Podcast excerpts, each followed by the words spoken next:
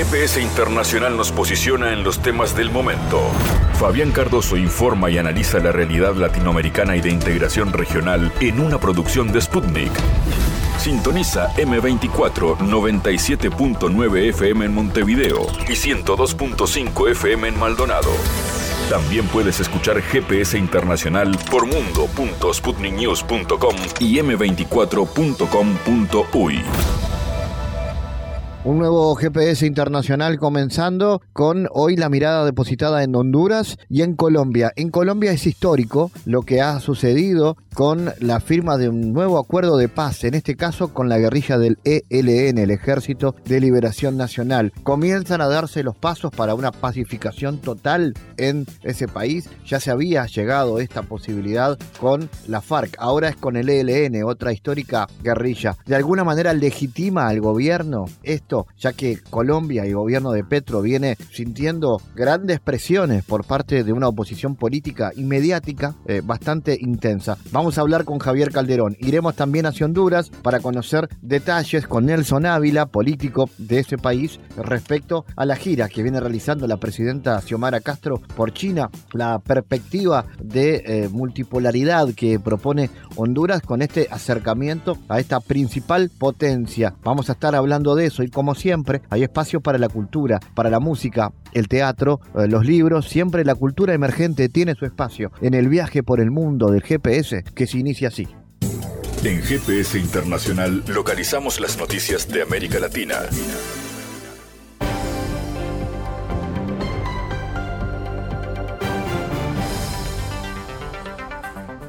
Momento ahora de noticias, el presidente ruso Vladimir Putin felicitó el 12 de junio a sus compatriotas por la fiesta nacional de Día de Rusia y subrayó el patriotismo y los avances del pueblo como un legado sagrado. En ese día, en 1990, se adoptó la declaración sobre la soberanía estatal del país. Felicito a todos por la fiesta del Día de Rusia. En este día se celebra la inseparabilidad de la historia, la grandeza y la gloria de la patria. Confirma la unidad de nuestro pueblo multinacional, nuestra devoción al país y la cálida actitud hacia nuestra amada Padre Patria. Se lleva a cabo la ceremonia de la entrega de los premios estatales a los ciudadanos ejemplares, durante la cual el presidente ruso subrayó el patriotismo y los avances del pueblo de Rusia como un legado sagrado.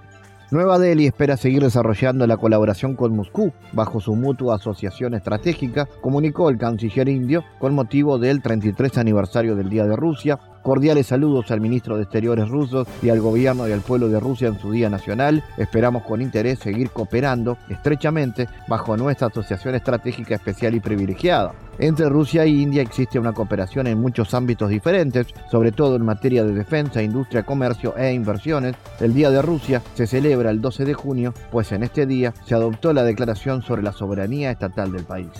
El ex primer ministro de Italia y líder del partido Forza Italia, Silvio Berlusconi, falleció en el hospital San Raffaele de Milán a los 86 años, informan los medios. El político ingresó en el centro médico el pasado 9 de junio por la tarde, solo tres semanas después de recibir el alta hospitalaria. La nueva hospitalización de Berlusconi causó la natural preocupación de sus partidarios y aliados políticos, pero los médicos que atienden al ex primer ministro declararon que se debía a la necesidad de realizar pruebas de seguimiento programadas debido a una patología hematológica conocida. A principios de abril, tras ser hospitalizado por una neumonía, se supo que el político padecía leucemia de la que desarrolló una infección pulmonar. Fue tratado con quimioterapia en 2020. Berlusconi también fue hospitalizado durante 11 días debido a una neumonía causada por el coronavirus. Qué lástima que todos muramos un día y que queden tantas cosas maravillosas y bellas por hacer, expresó Borloconi en una ocasión hablando sobre su muerte. Era una de las personas más ricas de Italia, magnate de los seguros, propietario de bancos, clubes de fútbol y medios de comunicación. De acuerdo con Forbes, Berlusconi era la 118 persona más rica del mundo, con una fortuna de 7.800 millones de dólares. En 2024 México va a elegir a su nuevo presidente, por la que la contienda electoral en el país latinoamericano ya se vislumbra. Ante esto, Morena, el partido en el poder y fundado por el actual mandatario Andrés Manuel López Obrador, indicó que será el 6 de septiembre cuando revele a su abanderado presidencial. El anuncio fue hecho este domingo, luego de una sesión privada entre consejeros nacionales del partido Morena, en la que se asentaron otras fechas claves. El presidente del Consejo Nacional indicó que será a partir del 19 de junio y hasta el 27 de agosto, cuando las llamadas corcolatas, los aspirantes a la candidatura por la presidencia puedan realizar tareas de proselitismo al interior de la organización política. Luego, entre el 28 de agosto y el 3 de septiembre, se realizará una encuesta interna que definirá el candidato o candidata del partido fundado por López Obrador. El documento resultante del encuentro de este 11 de junio, aprobado por 350 consejeros nacionales, mantiene nombres de cuatro aspirantes, la jefa de gobierno de la Ciudad de México, Claudia Sheinbaum, el saliente canciller Marcelo Edvard, el titular de la Secretaría de Gobernación Adán Augusto López y el senador Ricardo Monreal. Ejercieron su derecho a elegir libremente a sus autoridades básicamente dos gubernaturas. Eh, no hubo problemas mayores. Eh, la gente participó y eh, no hubo protestas postelectorales, aunque todavía pueden presentarse legalmente, ¿no? Denuncias, pero eh, en el caso de, en los dos casos, eh, los eh, segundos lugares salieron a reconocer a quien tuvo más votos. Lo hizo la candidata del PRI, del PAN, en el Estado de México, y lo hizo también Guadiana, candidato de Morena.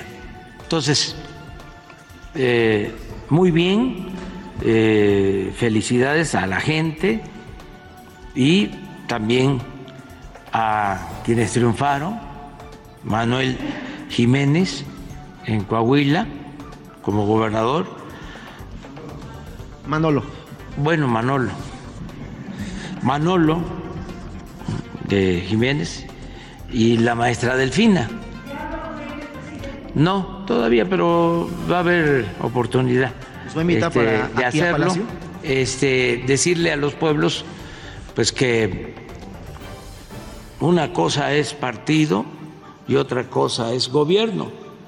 Partido, como su nombre lo indica, es una parte. Ayer lo vimos. Eh, hubo pluralidad Gobierno es la representación de todo el pueblo. Entonces tenemos que atender a todos los ciudadanos, sean del partido que sea. Es nuestra responsabilidad.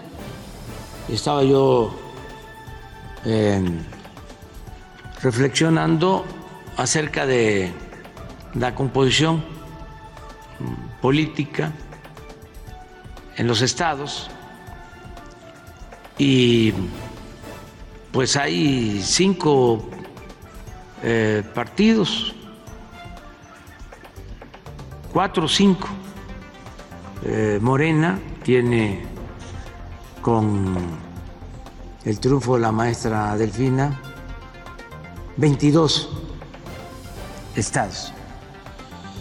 Eh, el Verde, Partido Verde, tiene uno este, el Movimiento Ciudadano tiene dos, el PRI tiene dos y el PAN cinco. Así está. Em, pero eh, los que no pertenecen al movimiento que me apoyó para estar aquí, eh, tienen todos los derechos y van a seguir siendo eh, atendidos, porque, repito, no tiene que haber distinciones. Nosotros padecimos mucho cuando éramos opositores, sobre todo la gente, de que si se estaba en un partido, no les daban despensa. Llegaban los programas y a ellos no los tomaban en cuenta. Eso ya se terminó. Nosotros todos los programas de bienestar son universales. No es saber de qué partido eres.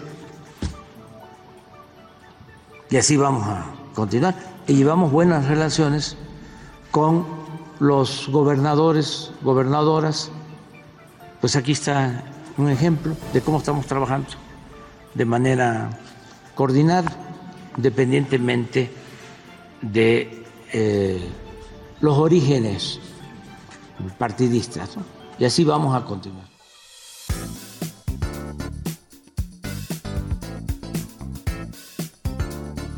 Bueno, vamos a hablar de lo que está pasando en Colombia, porque han pasado varios hechos en estas horas, lo que está sucediendo con el gobierno de Petro y también lo vinculado a la mesa de diálogos de paz entre el gobierno y el Ejército de Liberación Nacional. Cuba ha dicho que se mantiene comprometida a seguir trabajando en la mesa de diálogo de paz. Eh, ha dicho el eh, presidente Díaz Canel que un grato encuentro sostuvo con el presidente Petro, reafirmó su invariable compromiso de Cuba de continuar trabajando con tesón en la mesa de diálogos de paz, en total apego a los protocolos y en la búsqueda de la paz que ansía y merece el pueblo colombiano. Díaz Canel instó a ambas partes a continuar los avances y aprovechar el momento histórico. Desde Cuba le pedimos a los colombianos no se detengan, póngale corazón a la paz en Colombia. Vamos a analizar este tema, que es uno de los que están eh, marcando la agenda en, Colombia. Vamos a recibir a Javier Calderón. Javier, comencemos por ahí. Eh, hablemos de la importancia del acuerdo de paz entre el gobierno y el ELN por un cese al fuego por seis meses. ¿Cómo analizas el rol de Cuba en las negociaciones y qué perspectiva le ves? Bueno, Fabián, un, saludo, un saludo para vos y para todos los oyentes. Bueno, esto es eh, realmente un paso muy importante que ha logrado el gobierno con con el ELN. Creo que es de destacar que es la primera vez en la historia del, conflicto con colombiano, con el ELN, eh, que se alcanza un cese al fuego bilateral eh, con esta guerrilla. Este es el quinto, sexto intento de, diálogo y negociación con, con, esta guerrilla y las, en las ocasiones anteriores no se había pasado a una instancia de, este tipo. ¿Qué significa el cese al fuego? Significa que, que las negociaciones van a, tener un, ritmo mayor y no vamos a estar, digamos, en el marco de eh, provocaciones y, situaciones violentas que siempre entorpecen en la opinión pública el desarrollo de las negociaciones. Va a ser muy importante que las Naciones Unidas y los países verificadores, entre ellos Cuba, pues garanticen que se respete el cese al fuego eh, a cabalidad por ambas partes y que los demás actores, especialmente los grupos paramilitares y, y las disidencias, los grupos residuales que quedaron del Alfar, pues no, no entorpezcan este cese al fuego y por el contrario se sumen a este intento de paz que está desarrollando el gobierno.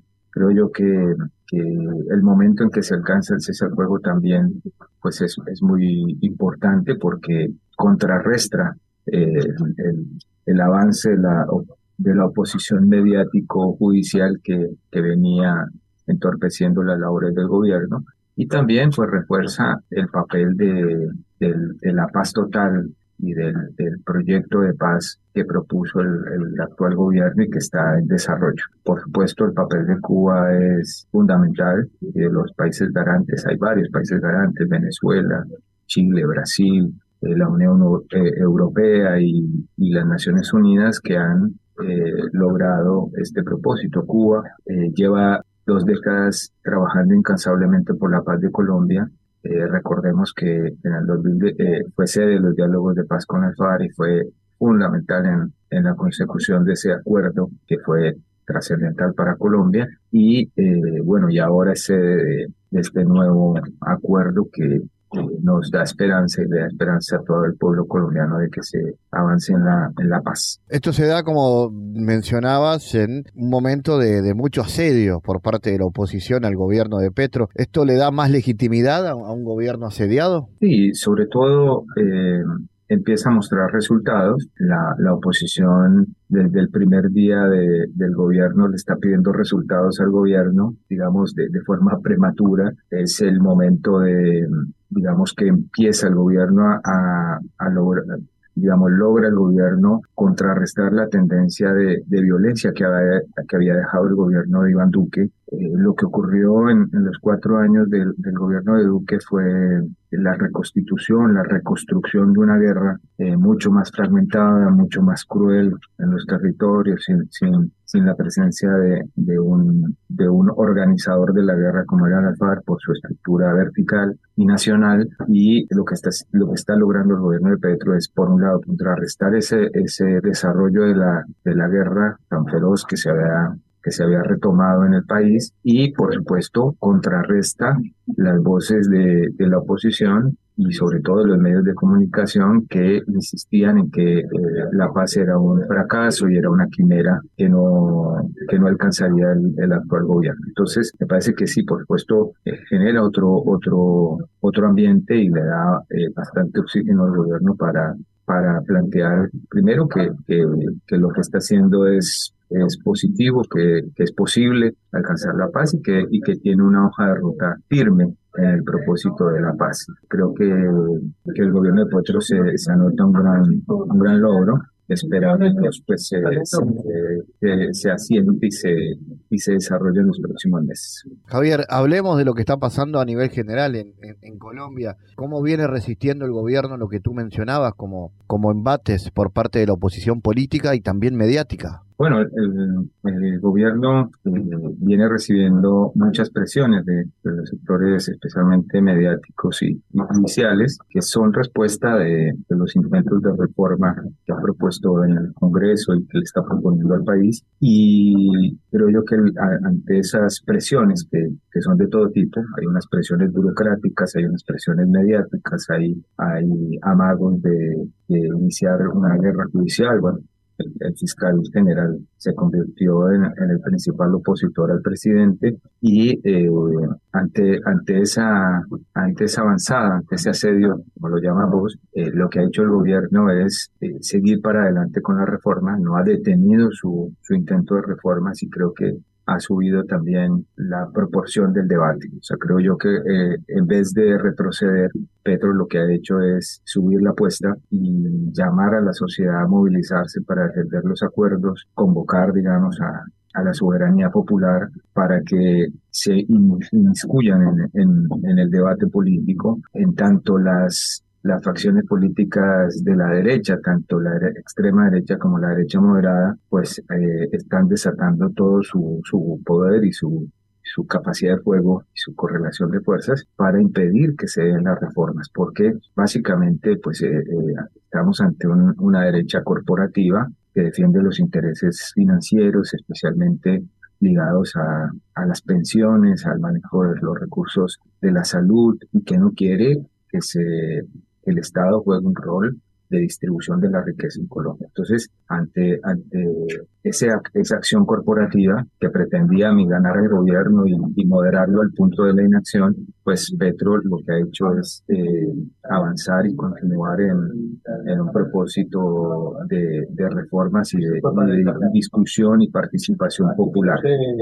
Javier, volvamos a hablar de lo que tiene que ver con el cese al fuego, este cese al fuego histórico. ¿Qué implicaciones tiene a nivel de América Latina, ¿no? Y el, rol del progresismo en la resolución de los conflictos armados. ¿Qué diferencias se destacan en la estrategia militarista de los gobiernos de derecha a la hora de tocar estos temas? Bien, yo creo que, la diferencia es, bastante, diametral, porque yo creo que, el progresismo viene insistiendo desde, la primera ola, desde la configuración de la UNASUR y, la, la CELAC, la Comunidad de Estados Latinoamericanos y Caribeños, que, que la paz es, debe ser el horizonte y es el, el, ambiente en el que debe vivir América Latina y es su proyecto de, desarrollo. Yo creo que es así porque la derecha eh, vive, se reproduce en la polarización, en el odio, en el miedo, y en las distintas formas de guerra. Creo que eh, estos últimos 15 años América Latina ha asistido a una diversificación de las formas de, de, violencia y de guerra desatadas por la derecha para desestabilizar la democracia y para destruir los proyectos progresistas. Estamos hablando de la guerra judicial, estamos hablando de la guerra mediática, de la anulación y cancelación de, de liderazgos en los medios de comunicación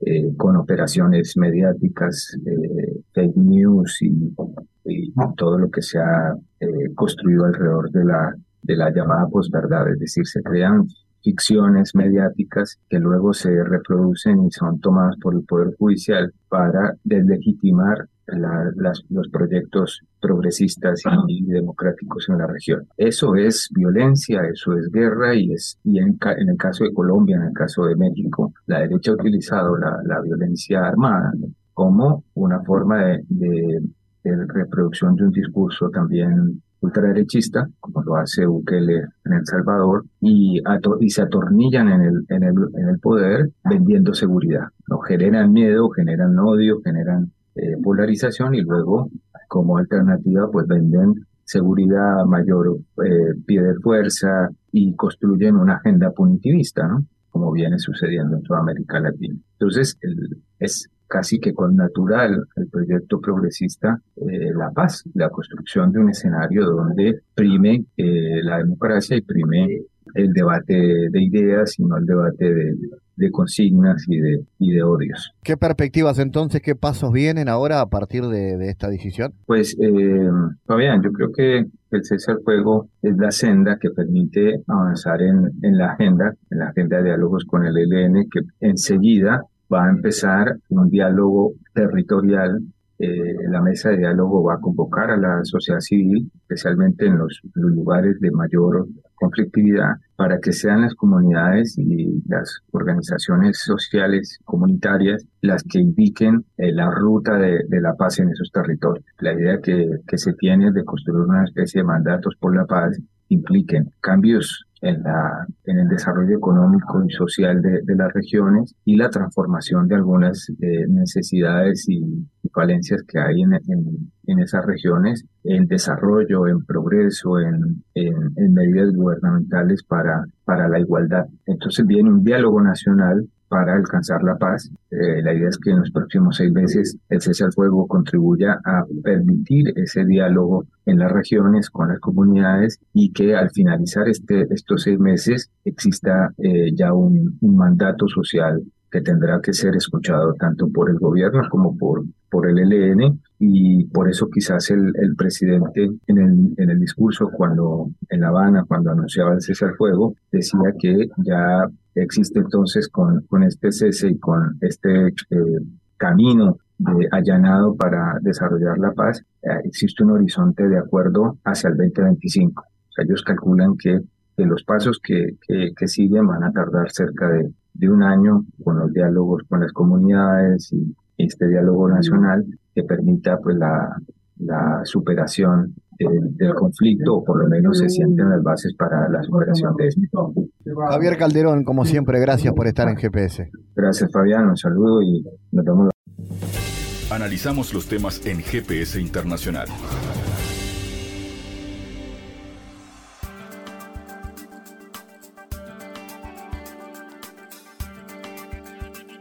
Bueno, vamos hacia Honduras en este bloque. Vean ustedes, Honduras y China han realizado en Pekín un encuentro empresarial de alto nivel en el marco de la visita de Estado que realiza la presidenta Xiomara Castro al gigante asiático. La primera reunión bilateral tuvo lugar en la sede del Consejo Chino para el Fomento del Comercio Internacional. Además, ese es uno de los temas que nos interesa de Honduras. El otro tiene que ver con la ofensiva contra Honduras a partir de una demanda interpuesta por la sede Próspera contra el país por 10.700 millones de dólares.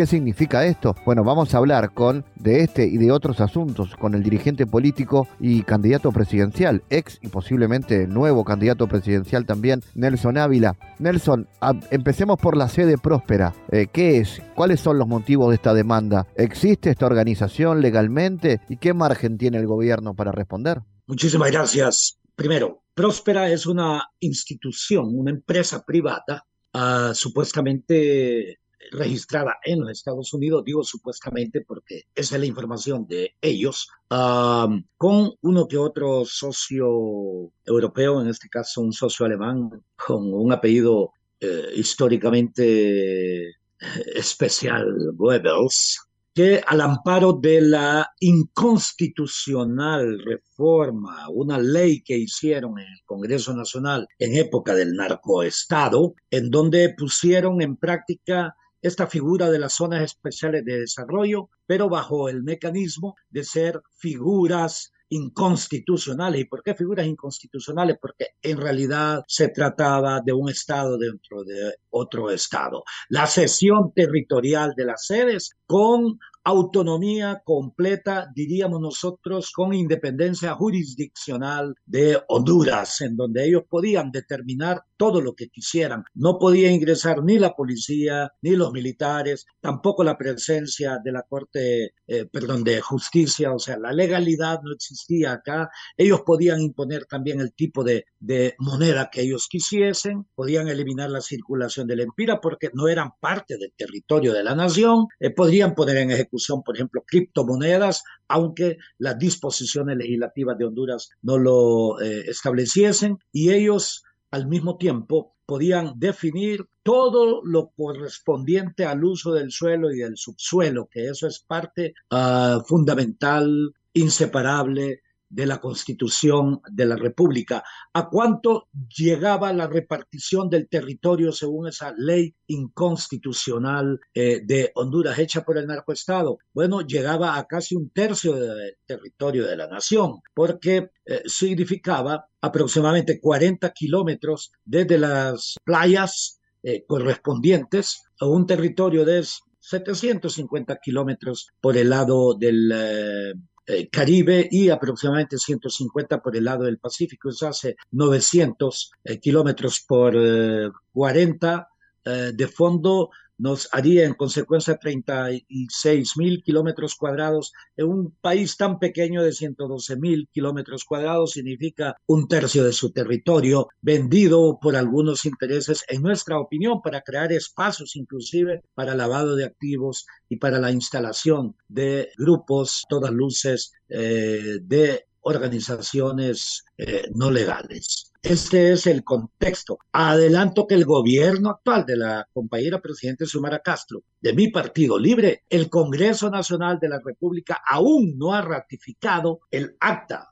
en la cual se declaró que eran inconstitucionales las sedes. Y como Nelson Ávila, como precandidato presidencial, dije que eso era insuficiente, que debía declararse que las sedes jamás existieron en Honduras porque era una violación de la Constitución. O sea, el problema no era solamente derogar las leyes que crearon la sede, porque eso significaba que en algún momento existieron durante todo ese periodo. Eso todavía no se ha dado. Y en consecuencia, somos muy críticos de esta lentitud de todas las instancias eh, del Estado, incluyendo, eh, obvio, al Ejecutivo, que es el llamado a que este tipo de cosas se ejecuten. Es en este contexto que Próspera es una de esas empresas que vino al amparo de conocer que eso era inconstitucional. Invirtieron en Honduras, en realidad yo te puedo decir que no invirtieron más de 50 eh, millones de dólares, podría decir, y están haciendo una demanda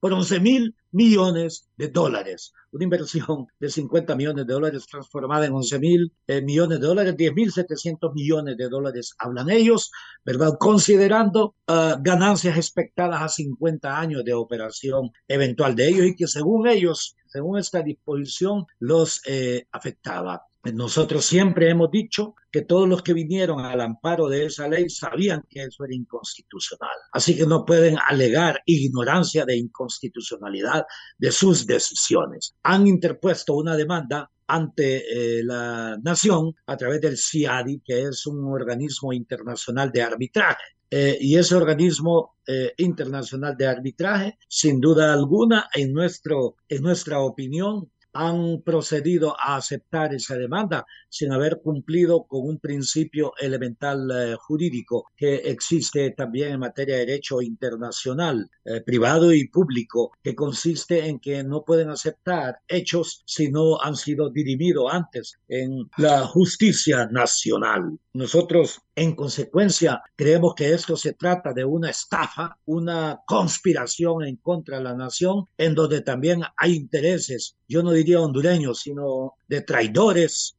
de nuestra nación que se unieron primero para aprobar las sedes porque también estaban eh, y formaban parte de un narcoestado y querían espacios que les permitiese a ellos operar también desde territorio hondureño, o sea, operar en sus eh, eh, en todas sus actividades y para ello necesitaban en consecuencia un estado de excepción. ¿Cómo irá esto? Es que el gobierno negociará está negociando. ¿Qué puede negociar?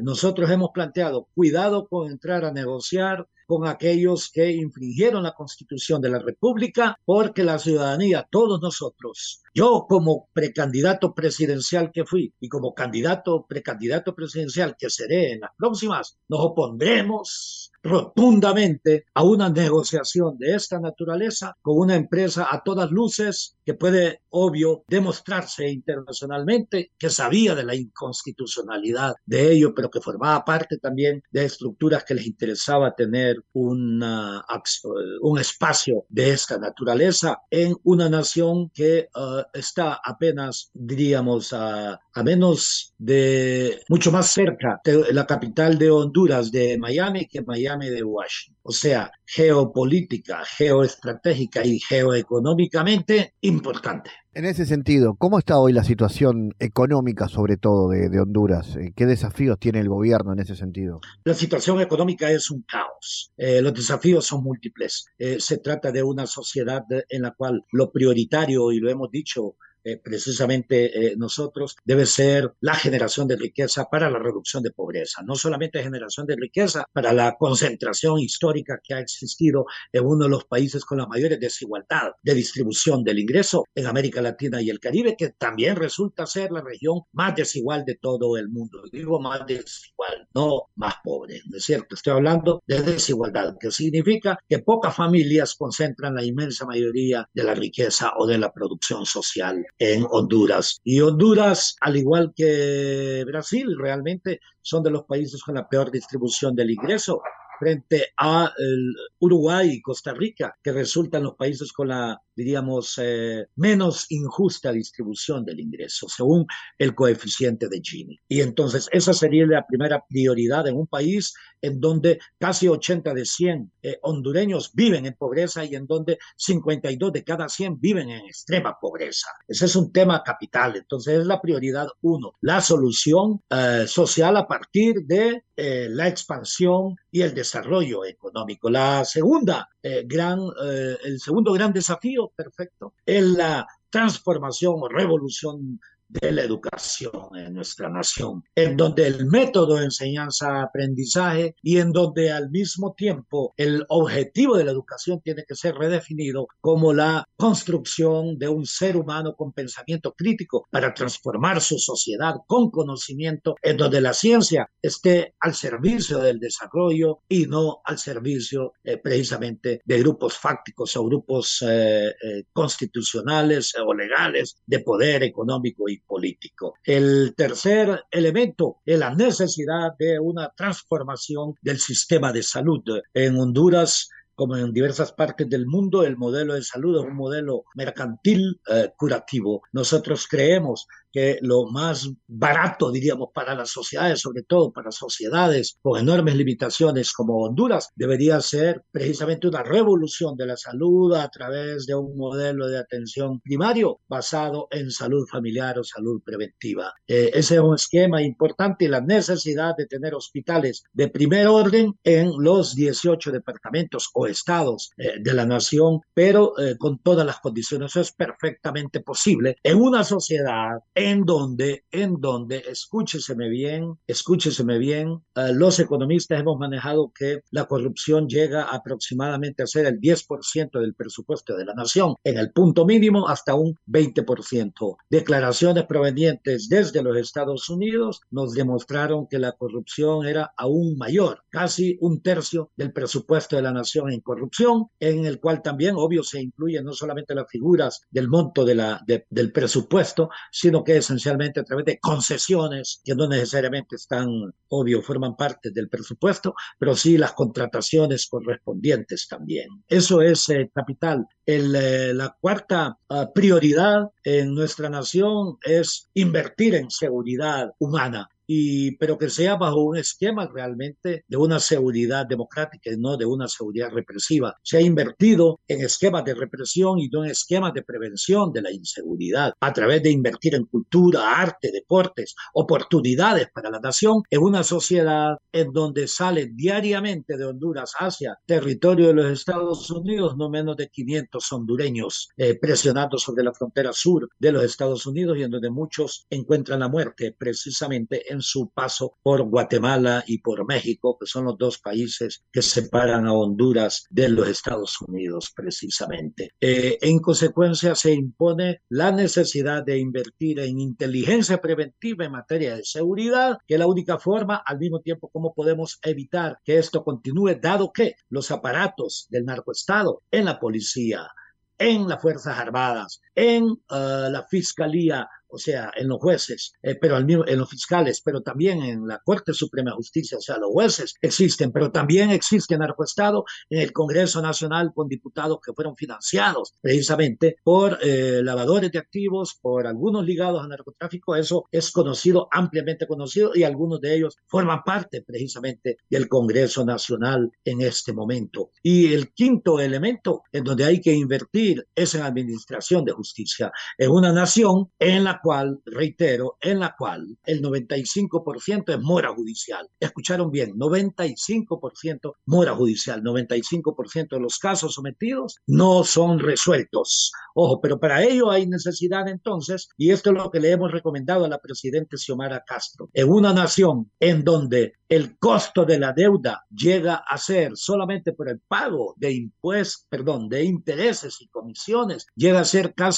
un tercio del presupuesto de la nación, para que vayan viendo ustedes. Eh, hay necesidad de la renegociación de la deuda externa, yo se lo he escrito, se lo he recomendado, hemos planteado el mecanismo a través del cual hacerlo y todavía tienen, tenemos año y medio esperando una reacción, lo digo como autocrítico de mi propio gobierno, como ciudadano que tengo derecho. También le he planteado la necesidad de reformas profundas en las siete políticas macroeconómicas fundamentales, en las políticas fiscales, en la política monetaria, cambiaria, crediticia, importaciones, exportaciones y en la política financiera, porque tenemos bancos eh, duopólicos que actúan exactamente como con intereses eh, monopólicos. Y se ha hecho, sí, una propuesta de reforma de política fiscal, pero les he planteado, esa política fiscal tiene un enorme problema, no tiene una matriz de impactos. No sabemos nosotros cuál será el impacto de esa reforma política eh, tributaria en ojo, la inversión en la generación de la riqueza a través de la producción, en la reducción de la pobreza a través de la generación de empleo, cuál sería el impacto en el aumento de los ingresos fiscales, el impacto en la competitividad, el impacto al mismo tiempo en la producción agroalimentaria, en la seguridad alimentaria, eh, reitero, en la inflación, creo que lo habíamos dicho, eh, etcétera, y en la competitividad, etcétera, etcétera. Entonces, se ha hecho una de las siete reformas fundamentales en nuestra nación y al mismo tiempo avanzar en la creación de oportunidades a través de la conformación de un verdadero Estado de Derecho que atraiga inversiones, pero no cualquier tipo de inversión. Respecto a, China, ¿se está configurando una posibilidad importante en cuanto a lo comercial y también político en ese sentido? ¿Muestra una política exterior más soberana lo que está impulsando el gobierno este acercamiento a China con la presencia, por ejemplo, de la presidenta Xiomara ahora allí? Sin duda alguna, nosotros apoyamos y siempre dijimos, todas las naciones del mundo tienen derecho a tener relaciones con todas las naciones del mundo, no solamente con las del sistema de las Naciones Unidas, pero en este caso con todas las naciones del mundo. Nosotros, eh, sin duda alguna, creemos que esta, este acercamiento con China continental es altamente positivo, pero también debemos entender que hay intereses comunes, pero hay intereses divergentes. China con los Estados Unidos tienen en este momento eh, un balance de poder mundial. El mundo dejó de ser unipolar para ser bipolar y o multipolar. Y en este contexto de ser multipolar, nosotros sí creemos que sí es perfectamente posible que logremos eh, acuerdos de esta naturaleza. Sin duda alguna, hay presiones y hubo presiones geopolíticas para impedir que este tipo de relación existiese, considerando que Centroamérica, incluyendo, obvio, eh, Panamá, somos seis países, de los cuales ya eh, cuatro países tenemos relaciones con China continental, a excepción de Guatemala, ¿no? En realidad cinco países, a excepción de Guatemala, es el único país eh, de los seis que queda sin relaciones eh, con China continental. Entonces la tenemos tanto Panamá, Costa Rica, Nicaragua, Honduras y El Salvador. Y es en ese contexto que nosotros sí creemos que, y hemos recomendado a la Presidenta que más allá de estar pensando en exportaciones, dado que el balance comercial hasta este momento con China continental, apenas Honduras ha exportado 40 millones de dólares y hemos importado 2.200 millones de dólares. O sea, existe una balanza comercial deficitaria de 2.160 eh, eh, millones de dólares. Entonces no debemos pensar simple y sencillamente en los commodities, que nosotros es lo que producimos. O sea, en este caso, eh, productos derivados de la producción agropecuaria, sino que tenemos que pensar exactamente en que Honduras es el país en donde geopolíticamente y geoestratégicamente conviene y adelanto, te puedo enviar copia.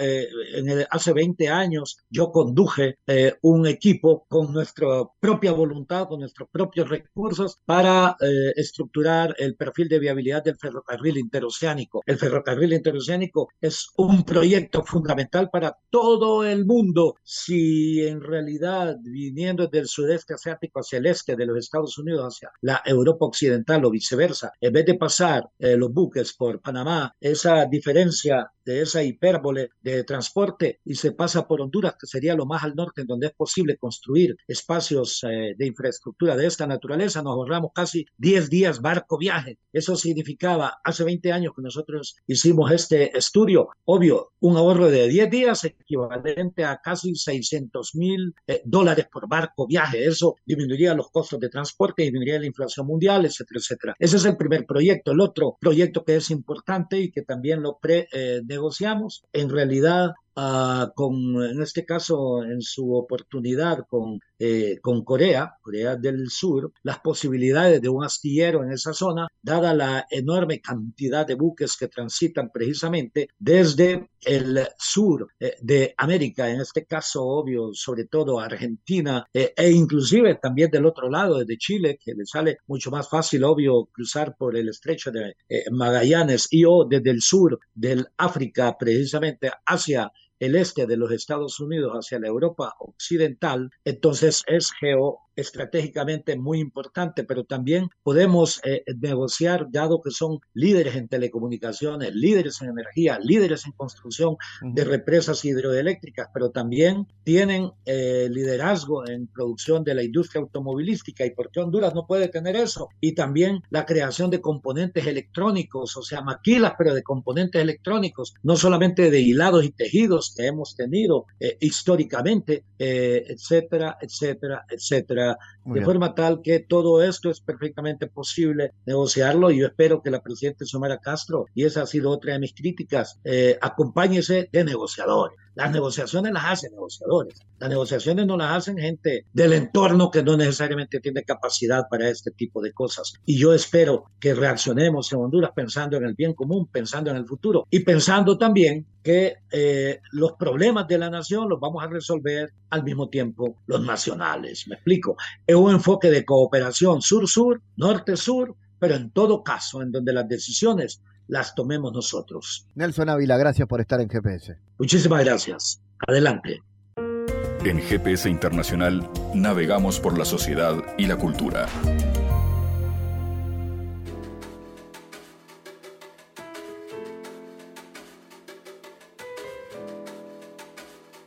Bueno, este viernes 23 de junio a las 9 de la noche en el Planetario de Montevideo se va a presentar el álbum Si me voy a dormir del percusionista, vibrafonista y compositor Maxi Nathan. Es el primer álbum de estudio producido y compuesto en su totalidad por Maxi. Es una convivencia de atmósferas y colores generados desde el jazz hasta el pop con el vibráfono como corazón. Fue grabado durante la pandemia entre el 2000 y el 2021 en Montevideo y colaboraron más de 20 músicos. Vamos a recibir a Maxi aquí en GPS. Maxi, contanos, ¿de qué se trata tu música y qué significa este primer álbum? Bueno, muchas gracias por la invitación, antes que nada. Eh, y bueno, como decías, eh, el álbum tiene, lo grabé con muchos músicos, entre Uruguay y Argentina también. Y es un poco eso, es un poco una ensalada de todo un poquito. De, mucha música que fui adquiriendo por acá y tocando con muchos amigos y aprendiendo. Y nada, como que en el momento de,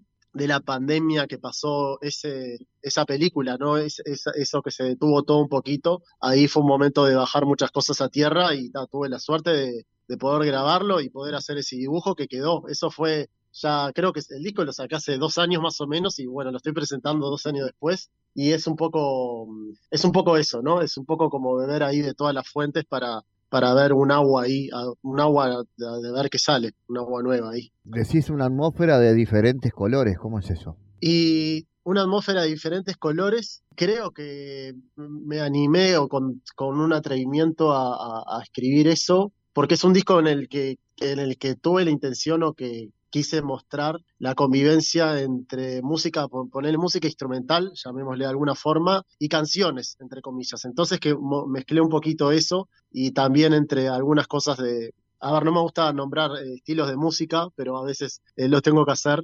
Y, por ejemplo, como música clásica, algunas cosas, entonces por ahí lo siento un poco de esa forma, ¿no? Como atmósferas que a, veces pareciera que están un poco separadas, pero no, o sea, están, están muy unidas. Tu función es ser percusionista, pero también te animás a, componer músicas que vayan más allá de la percusión. Sí, a ver, yo eh, toco en realidad percusión de orquesta, porque toco acá en la, la Orquesta Sinfónica, acá nacional, y bueno, desde ahí fue que yo llegué al vibráfono. Entonces, eh, con el instrumento que conecté más fue con el vibráfono, toco ahora el piano también. He tocado batería desde, muy joven.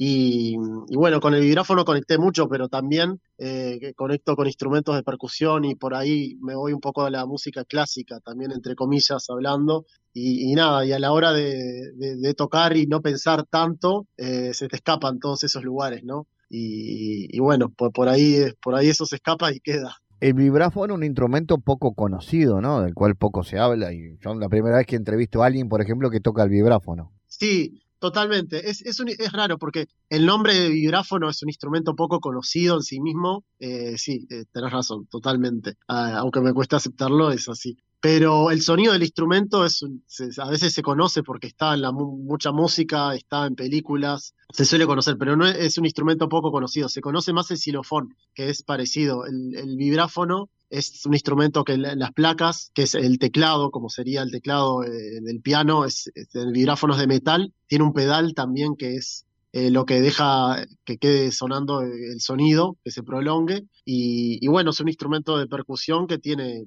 que, tiene notas, ¿no? Que, que hacer, que tiene armonía, tiene notas.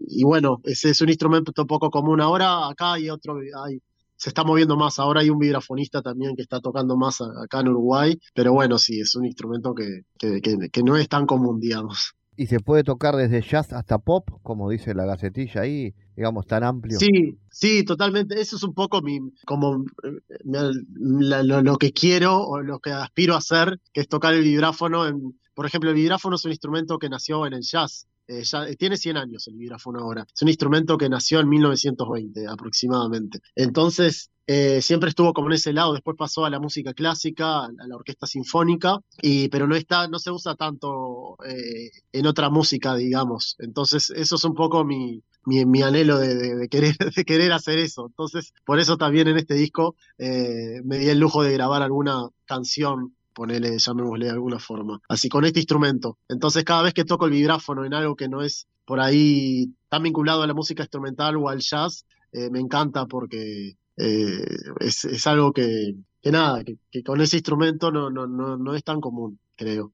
Claro, vos decís por ahí también que hay que disolver las barreras de la música sinfónica, digamos, ¿no? No hacerlo, no convertir este tipo de instrumentos en algo tan vinculado a lo clásico, a lo tradicional. Exactamente, eh, exactamente, sí. Eso, eso es, es, así totalmente. Y eso está sucediendo ahora. Naturalmente, eso va sucediendo por la época y por, porque se, se, están, se, se, está haciendo de todo ahora. Y aquí mismo en Uruguay hay músicos muy buenos que este, están haciendo eso y, muchas veces lo más lindo es que lo hacen sin darse cuenta, que, no se lo proponen. Eh, entonces, eso está genial y bueno, de alguna forma también pasó siempre, pero, pero bueno, sí, eh, es, es, muy bueno. Yo, bueno, en ese caso el vibráfono lo utilizo como, como cierta herramienta para, para ir por ese lado, porque bueno, siempre estuve como en la elección y el conflicto y trauma ese de, entre la música clásica o, o la otra música que no es música clásica, por decir. ¿Y cómo es tocar en un lugar como el Planetario, donde vas a estar? ¿Qué, qué, qué expectativa tenés de eso? Un lugar también curioso para la música en vivo. Sí, tuve la suerte de, tocar una vez ya en el Planetario, eh, que fue hace, muchos años, yo creo que fue, no sé, el 2009. Y, recuerdo en esa vez que presentó un disco con La Jarana, un grupo que combina eh, como la, batería de Murga con elementos del jazz. Y mm, esa vez recuerdo que en un momento del show se, apagó todo y quedaron las estrellas, porque en ese show no usamos todo, todo lo que se podía usar de planetario como esta vez se va a usar. Y esa vez, cuando quedaron solo las estrellas y quedé tocando solo con el bajista, me acuerdo, fue una locura.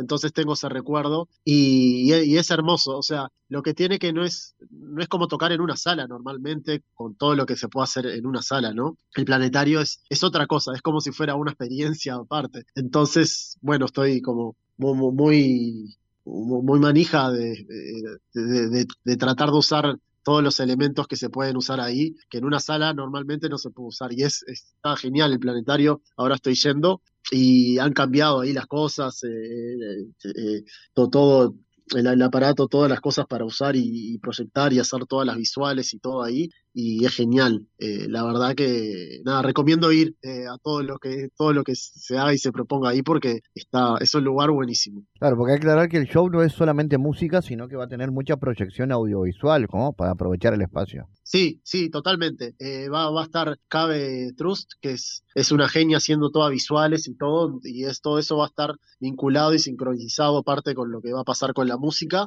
y es eso.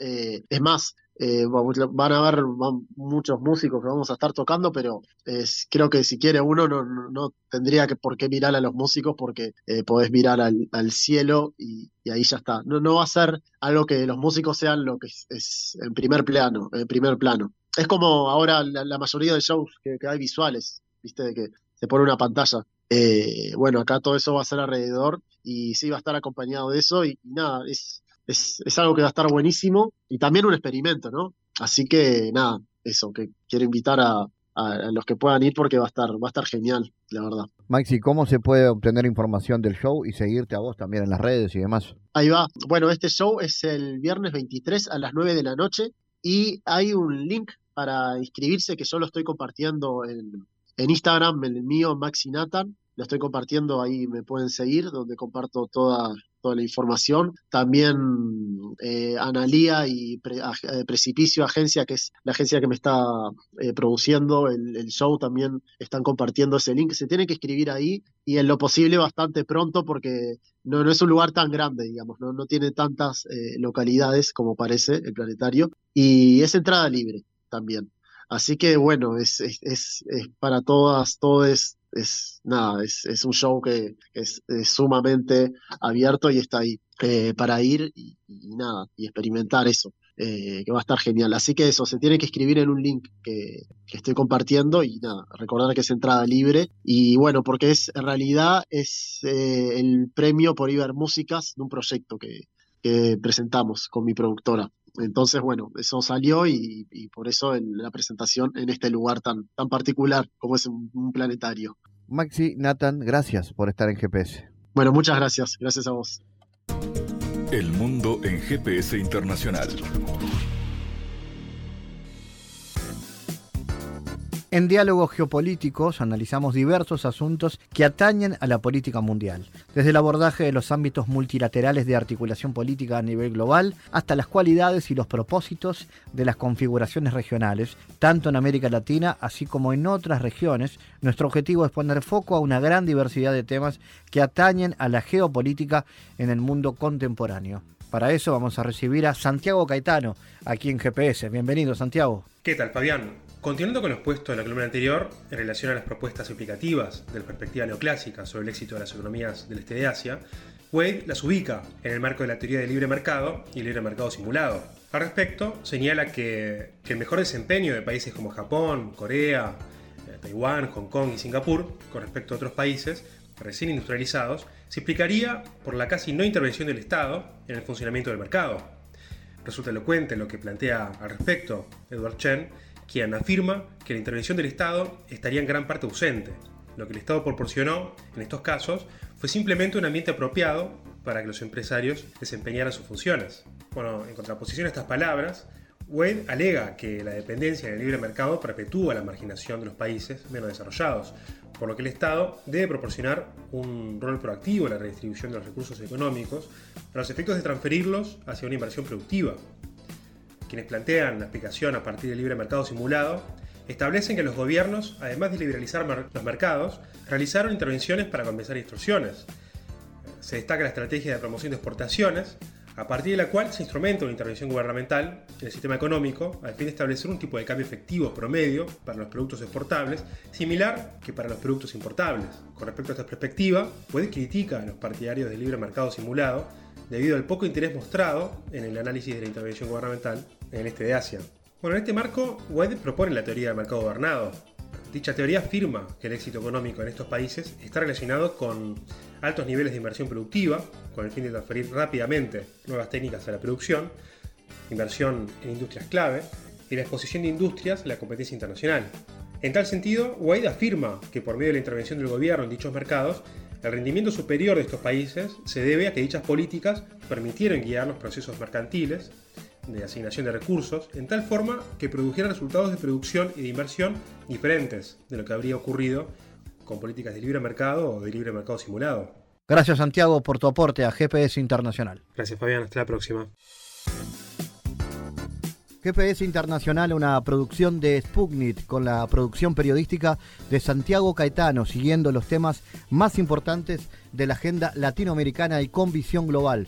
Esta producción de Sputnik que se despide y que nos invita también a que nos sigan a través de las redes sociales. En Twitter somos GPS Inter y estamos también en Facebook, GPS Internacional.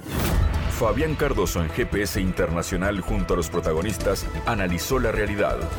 Una producción de Sputnik por M24, 97.9 FM en Montevideo y 102.5 FM en Maldonado. Que puede volver a escuchar en mundo.sputniknews.com y m24.com.uy.